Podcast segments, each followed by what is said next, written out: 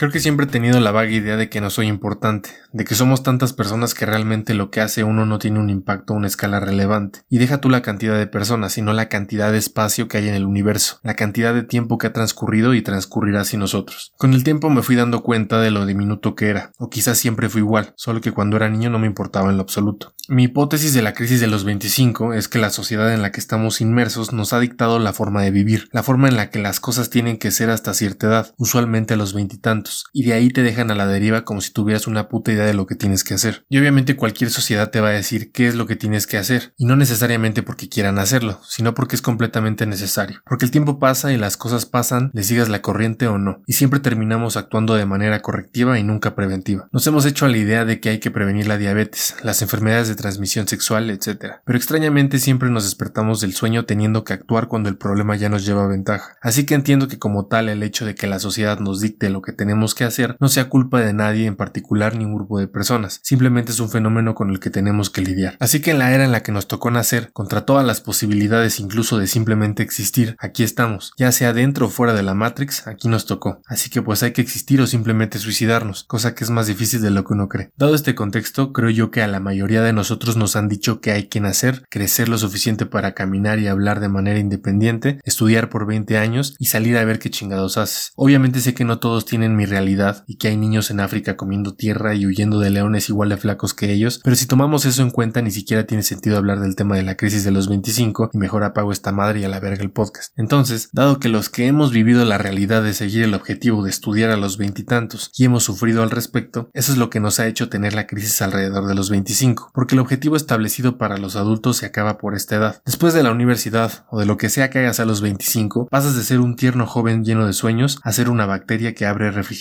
entonces es ahí cuando abres los ojos realmente y tienes que tomar tus decisiones por ti mismo. Te das cuenta que toda tu vida no solo no fuiste más que el resultado de millones de cosas pasando al mismo tiempo, sino que no eres más que lo que te dijeron que hicieras. Eras un simple soldado que recibía órdenes con una falsa ilusión de libre albedrío, incluso más falsa de la que tienes ahora que pasaste esa etapa. No sabes lo que está pasando, pero al menos sabes que está pasando, y al menos ese es un paso hacia adelante. Todo llega rápido, todo al mismo tiempo, sin avisar. De pronto levantas la mirada y un pito por aquí, luego un pito por allá, cuando menos te lo esperas están lloviendo pitos en tu cara. Darte cuenta que sea lo que sea que hagas, no necesariamente es para siempre, que tener una inteligencia promedio está bien, que cualquier decisión que tomes va a traer consecuencias igualmente malas como buenas que tienes que enfrentar, que tienes que trabajar para comprar cosas que no quieres, para convivir con gente que detestas, que no te importa que te juzguen, pero al mismo tiempo sí, porque tampoco eres un puto sociópata, no mames, qué pedo, güey. Que tienes que encontrar un balance, que es bueno llorar pero no tanto, que es bueno ser feliz pero no tanto, que la vida es buena pero no tanto, que vale la pena existir pero tampoco tanto. Que los humanos son increíbles como individuos, pero idiotas como masas, pero irónicamente al mismo tiempo sorprendentes en grupos e inútiles como individuos. Que al mundo no le importas una mierda, pero que hay gente a la que le importas demasiado. Que no te deberías de drogar, pero igualmente te dan ganas, que quieres tener sexo, que quieres viajar, que no te quieres arrepentir cuando llegues a viejo, que quizá ya es tarde para tomar decisiones abruptas, pero que a la vez nunca habías tenido tanto tiempo, pero no es tanto, tanto tiempo. Que tu primer trabajo fue una mierda, que el de recursos humanos no es ni para mandarte un pinche correo para avisarte que ya te rechazó y dejes de esperar como un imbécil un empleo que nunca llegará, que no eres especial como decía tu mami, que tus amigos están casando, viven solos y son completamente funcionales a tu superficial forma de analizar la vida de los demás, de la cual no tienes ni puta idea pero que solo utilizas como medio para torturarte, que lo que estudiaste fue un error o que quizá eres afortunado y todo te salió bien y no sabes de qué chingados estoy hablando. Quizá ni siquiera es la de los 25, es la crisis de darte cuenta que la vida es lo suficientemente interesante para vivirla, pero lo suficientemente abrumadora para querer suicidarte. Es gracioso lo diferente que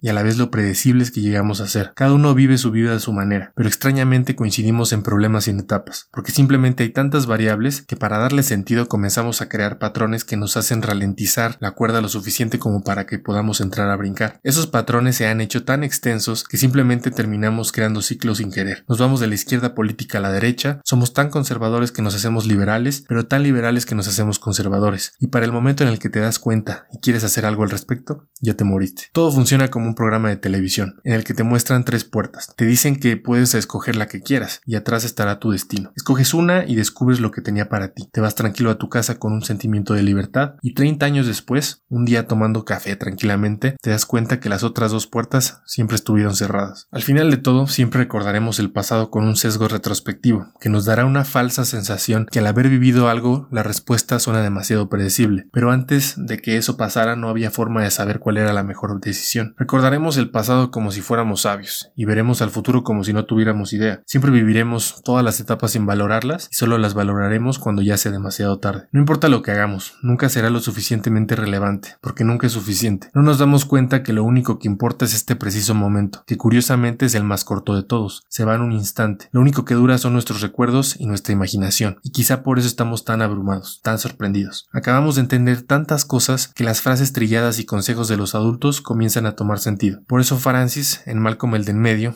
un día se enoja con sus hermanos y les dice que quizá mamá tenía razón. Son tantos golpes de sabiduría que no lo podemos asimilar de una sola, así que le ponemos la crisis de los 25. Y después viene la crisis de los 30, de los 40, y así hasta que te des cuenta que no hay nada que puedas hacer y solo tienes que dejarte ir y adaptarte lo más rápido que puedas. Y para mí se me hace que ni siquiera hay crisis después de los 40 porque ya no tiene sentido quejarse, ya estás viejo, deja de mamar. Yo digo que mamar es nada más para jóvenes. Quizá lo único que sin importar la edad que tengamos, es viajar al futuro por un momento, reflexionar, mirarte a ti mismo en tercera persona, ser lo más objetivo posible, imaginar el dolor, todo eso que la ansiedad te hace sentir, arrepentirte, aprender, volver a la realidad, resignarte, callarte la puta boca y vivir tu vida de mierda con buena cara.